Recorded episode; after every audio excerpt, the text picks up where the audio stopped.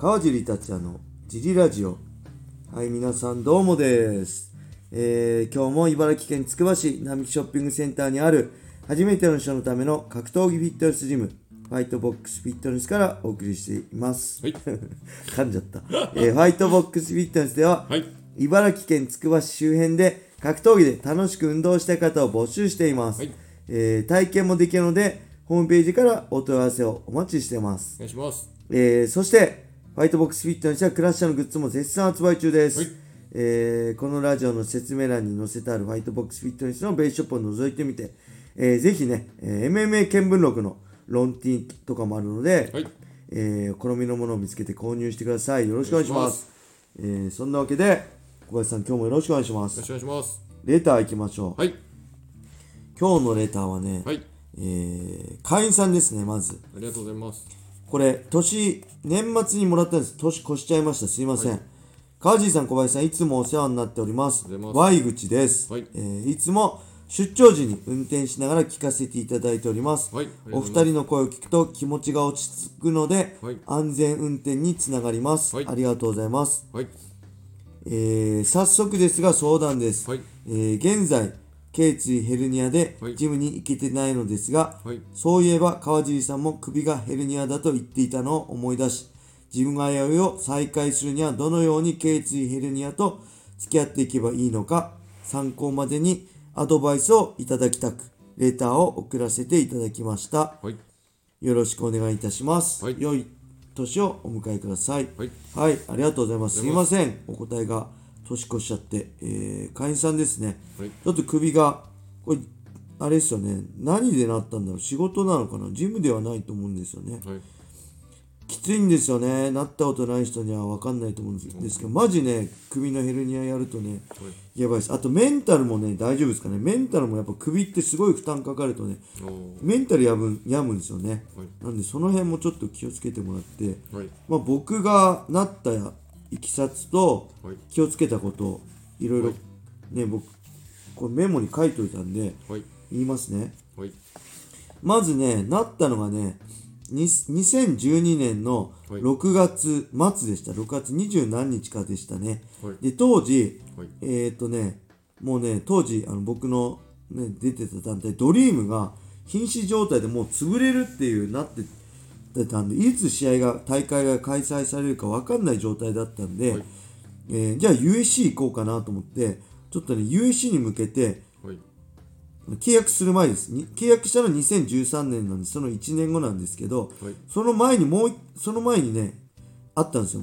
USC 行こうかなと思ったし、はい。結局行かなかったんですけどその時ねどうせ USC で挑戦するならチャンピオンになりたいからはい。もう一回もう一階級下げようと思ってねバンタム級へテスト減量してた頃でした。はい。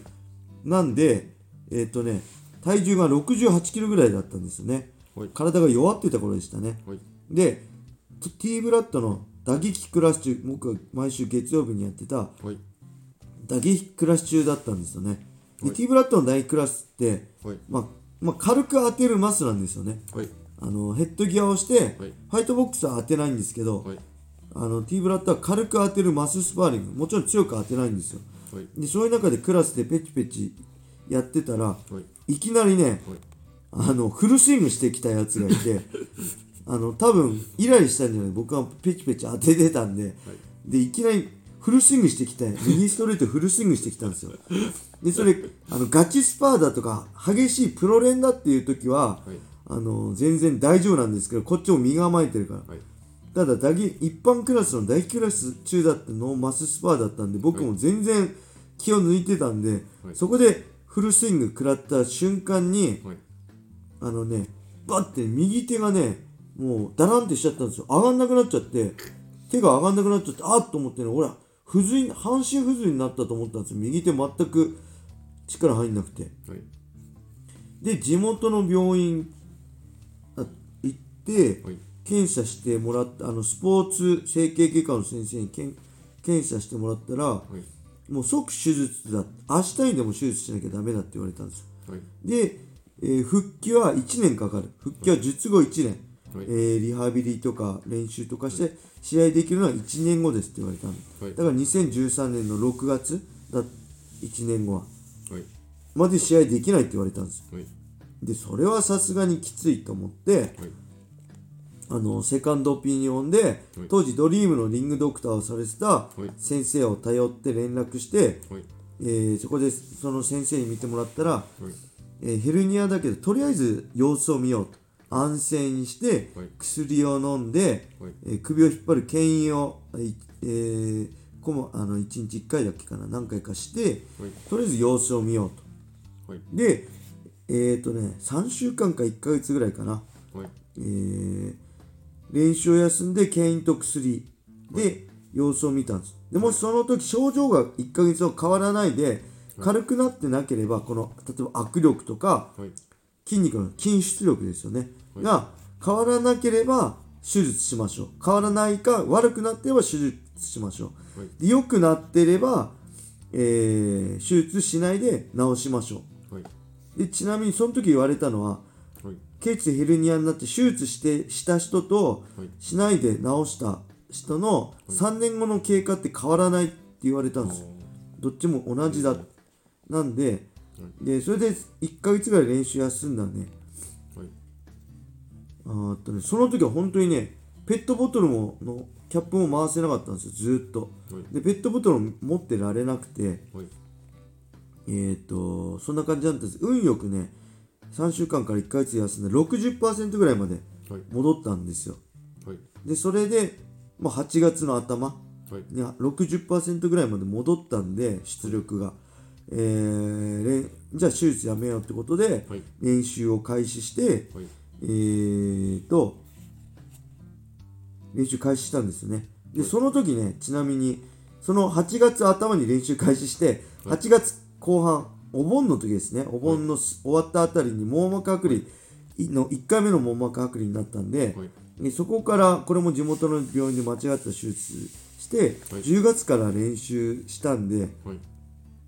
結局ね、えーそれも含めて、はい。えー6月末から10月から2ヶ月弱ぐらいはねなんだかんだではい。まともに練習できなかったんです。だからそれも良かったのかもしれないけど、えー10月から練習開始して2012年の年末にはね、えードリーム結局開催されて最後のラストドリームで尾身川戦で戦ったんですよね。でその時は80%ぐらいまで、はい。えー回復してました。だからベンチプレスのマックスが80 100キロだったら80キロぐらい持てるようになってましたね。はい。でもまあ自分の感覚としては右フックが僕得意右フックでメレンデスとか1回目の戦いとかよくねダウン取ってぶっ飛ばしたりしてるんですけどその右フック思いっきり当たったのにねはい。あのあ倒れなくなったななんか右フックがいまいちしっくりこなくなったなと思うのはその右のあのケツヘルニアなのか、えー、網膜剥離で視力が悪くなってピントが合わなくなってピンポイントで打ち抜けなくなったのかどっちかだと思うんですよね。その頃からパンチ右フックで倒せなくなったなっていう感覚あります。はい。はいでちなみに今でもね100%ではないんですよね。はい。100%に戻ってなくてベンチプレスやってもはい。右手が先にへたるんですよね。左手はまだ上がるんだけど右手だけこう斜めになっちゃうみたい。でそのしびれ自体はね、はい。えー翌年2013年の3月まで続きました。はい。運転もだから左手でした。いで右手はどうしてもしびれちゃうからはい。三角筋なんか骨折した時みんな白い三角筋で腕つるじゃないですか。はい。そうやって知ってると楽なんで三角筋するわけにいかないんで自分でこの T シャツの前上をこう持つようにしてこう三角筋で三角筋っていうんですか？三角筋で吊るしてるようにはい。こうやってやってましたね、はい。普通に歩いてるとしびれてきちゃってこう手下にダラーンってできなかったんですよね。なんで手手を L 字にして胸の前でシャツを掴んでこうやって L 字をキープするようにしてました。はい。ずーっと。もうだから6月から3月まで。はい。78910111213 9ヶ月間ぐらいですね。はい。でねそれが良くなったきっかけは3月にねちょうど枕を変えたんですよ。今まで適当な枕だったんでですけど東京西川はい。で自分で調節測って自分にベストで作ってもらえる枕を作ってもらった瞬間に本当に良くなったんですよ僕。はい。しびれがなくなってはい。あのーその三角筋で手掴むのもしなくても良くなったんですよね。なんでもしかしたら枕とか変えてみるのもいいしちなみにね僕は上を向く動きをするなって言われました。こう正対してるのはいいんですよ。けど、顎を上に上げるように天井を見るように体をあ首を上げちゃいけないって言われてそれは今でも守ってます。だから、えー上向く時も顎を上げないで体をのけぞるように見るしはい。あの首のトレーニングもねはい。変えましたね。あのよくこうタオル鉄アレイでをタオルでこう挟んでタオル口でグッて噛んでくゴリゴリやってるけどそれも上を向かないで下からい。まっすぐ向くとこまでだったりにしたりあとはねそもそもこの頸椎に負担をかけないためにねはい。首のトレーニング違うのにしましたね。はい。あのー、なんだろうこのゴリゴリ動かさないで、はい。あたおでこを椅子に乗っけてはい。で下半身を椅子に乗っけてこうさ手品のさテーブルみたいになる、はい。人間でテーブルみたいになるようにすると、結構上下上向き下向きでやると首鍛えられるんではい。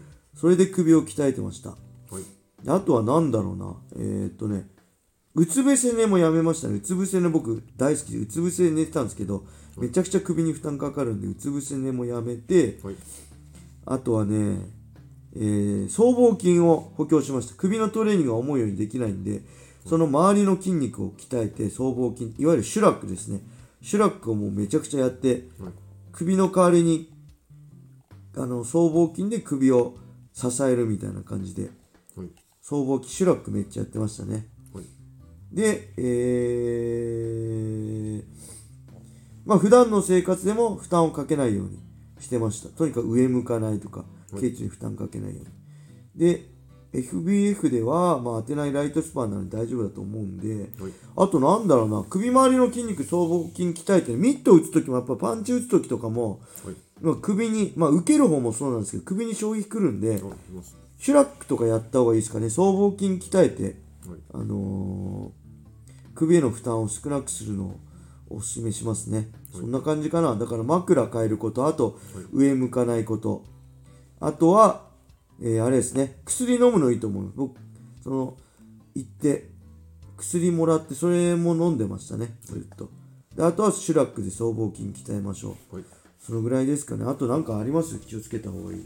枕とマットレスもあ、マットレレスですね。マットレスも僕、東京西川の使ってますね。スだいぶ違うだいぶ違いますよね。はい。あの、そういういいお布団を、はいん？人生の3分の1が寝てます似てるんですよ。なんで、布団変えるのはまず、僕ほんと枕変えた瞬間に、ほんとしびれ、毎日起きて、しびれで起きるんですよ。あーって右手がめっちゃ右、肩と右手がしびれて毎日起きてたのが、枕変えた瞬間にね、はいあのーよく、それが全くなくなったんで、はい。その辺から変えてみてやってみてはどうでしょうか、ちょっとねあのー、本当簡単になんかで治る怪我でもないんでちょっとねあのーうまく付き合いつつ、はい。普段の生活とか格闘技と向き合えるように、はい。えーやっていいただきたいなと思います、はい。また相談してほしいそうですね。また経過あれば、まあ、直接はい。ジムでもいろいはい。ろできるんで、はいあのーお待ちしてます。はいはい、それでは今日はこんな感じで終わりにしたいと思います。はい皆様、良い一日を。またねー。